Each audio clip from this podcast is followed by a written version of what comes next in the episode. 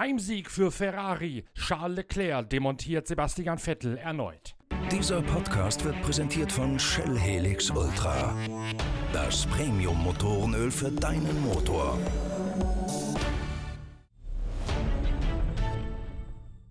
Beim großen Preis von Italien hat Charles Leclerc zum zweiten Mal in Folge für Ferrari einen Sieg eingeheimst. Die Rennstrecke im Königlichen Park liegt aufgrund ihrer Charakteristik den leistungsmäßig überlegenen Ferrari so gut wie keine andere Piste im Kalender. Deswegen waren Leclerc und auch Sebastian Vettel immer schon die großen Vorabfavoriten beim Heimspiel und bei den Feierlichkeiten zum 90. Jubiläum von Ferrari. Dann ging in der Lombardei jener Trend weiter, den wir auch in der Zeitschrift Pitwalk bereits in mehreren Episoden immer wieder beleuchten. Charles Leclerc ist schneller als Sebastian Vettel und der vierfache Weltmeister aus Heppenheim muss sich einmal mehr deutlich hinten anstellen.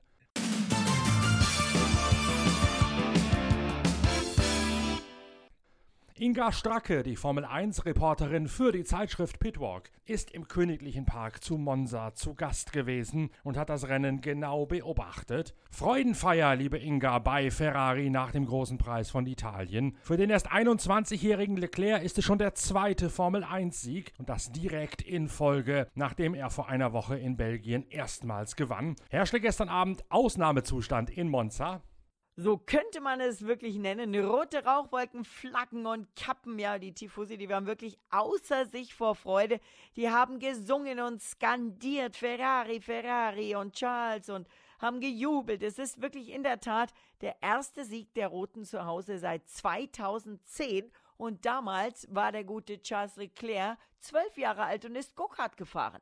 Zehntausende sind unter das Podium gerannt hier auf der Zielgeraden und über ihren Köpfen hatten sie diese zwei riesigen roten und gelben Ferrari-Stoffherzen quer über die ganze Zielgerade ausgebreitet mit dem springenden schwarzen Pferd darauf. Charles Leclerc, der schrie nach der Zieldurchfahrt in den Boxenfunk, so dass man glauben könnte, er hätte danach keine Stimme mehr. Danke an das Team, danke an die Tifosi, hat Leclerc im feinsten Italienisch gejubelt und natürlich danach die monegassische Hymne zum Sieg zum zweiten Mal in Folge genossen.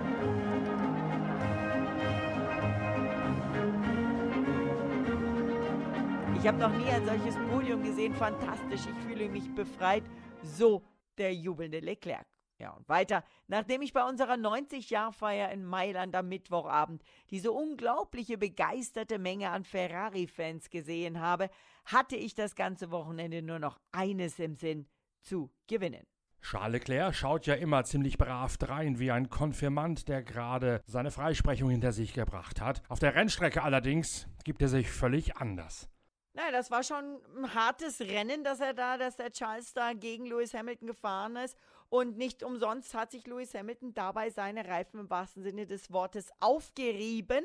Und der Lewis war auch bei der Pressekonferenz anschließend nicht wirklich happy und hat auch nicht wirklich happy reagiert auf die Fragen nach dem Duell mit Charles. Denn es war so, dass Charles doch recht oft ähm, oder öfters hin und her die äh, Fahrbahnseite gewechselt hat beim Verteidigen, harte Linie gefahren ist, einmal sogar Lewis Hamilton funken musste. Der hat mir nicht genug Platz gelassen, er hat mich ins Gras gedrückt und in der Tat mit seinem Mercedes durchs Gras rumpeln musste.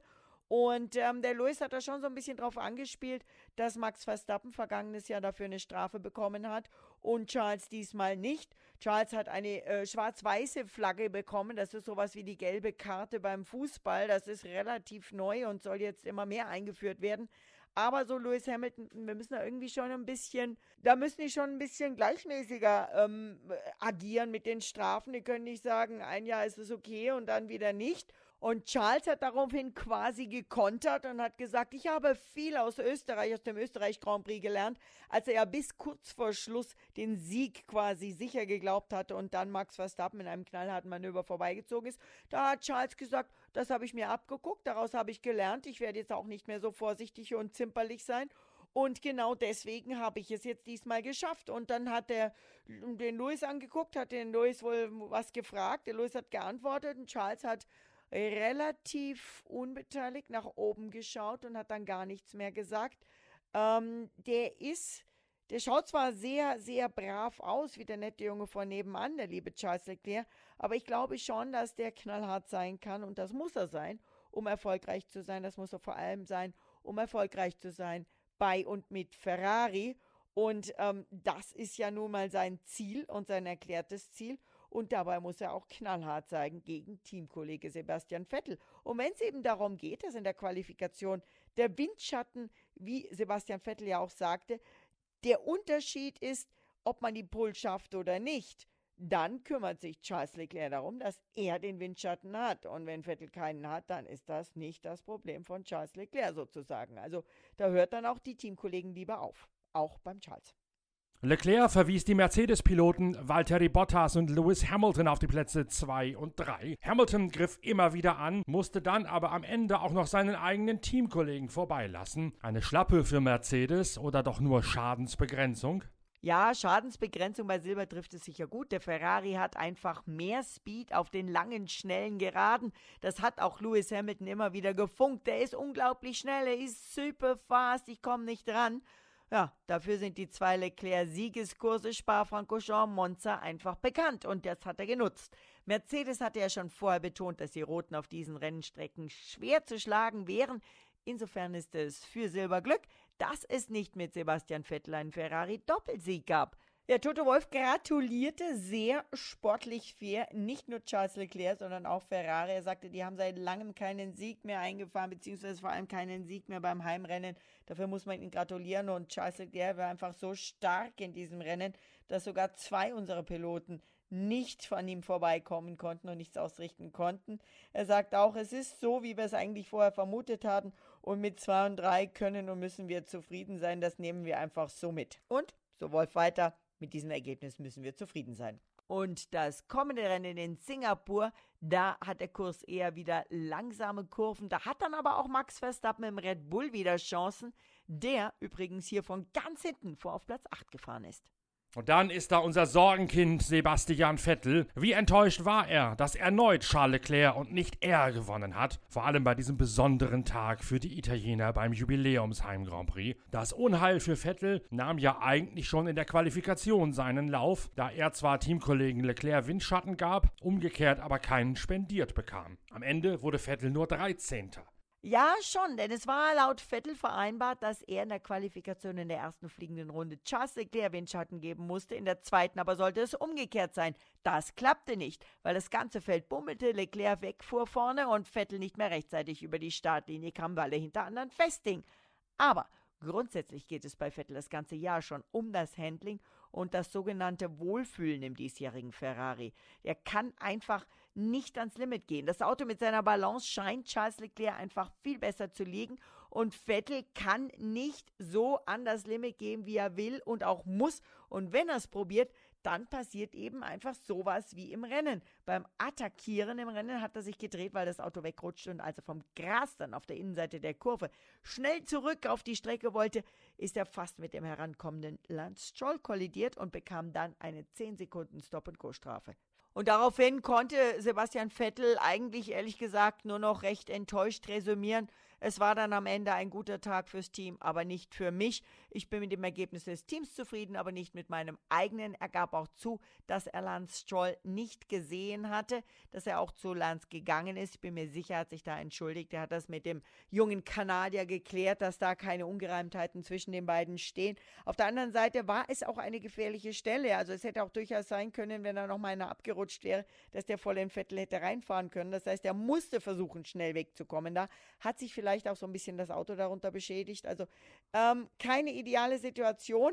Ähm, komisch oder fast schon kurios war, dass kurz darauf Lance Stroll abgerutscht ist und auch neben der Strecke stand und auch wieder viel zu schnell und ohne zu gucken auf die Strecke fuhr und eine genau gleiche, fast identische Gefahrensituation äh, quasi verursachte wie Vettel.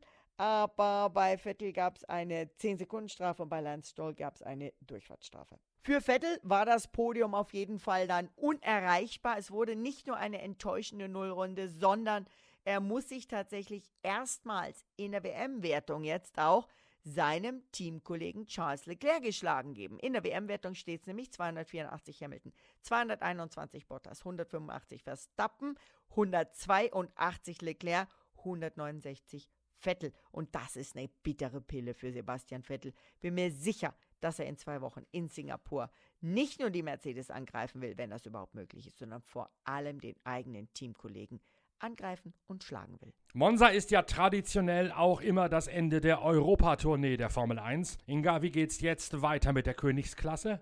Ja, in zwei Wochen geht's weiter. Wer weiß, ob sich die Ferraris und die Tifosi bis dahin vom Feiern erholt haben. Es geht nach Singapur, denn Monza war der Abschied der Formel 1 von Europa. Jetzt stehen nur noch Überseerennen an, bis dann zum Finale Ende November, Anfang Dezember in Abu Dhabi. Ja, bitte. Tschüss und arrivederci. Arrivederci, lieber Norbert. In zwei Wochen Singapur wird mit Sicherheit spannend. Es ist ein sensationelles Rennen. Ich liebe Singapur. Da gibt es tolle Konzerte und dieses Nachtrennen ist einfach immer wieder einzigartig. Und das Witzigste ist wirklich, dass du da bis zwei, drei, vier in der Früh wach bist, dass alle gemeinsam wach bleiben und ähm, du in den Tag reinschläfst, weil es eben abends wieder erst losgeht.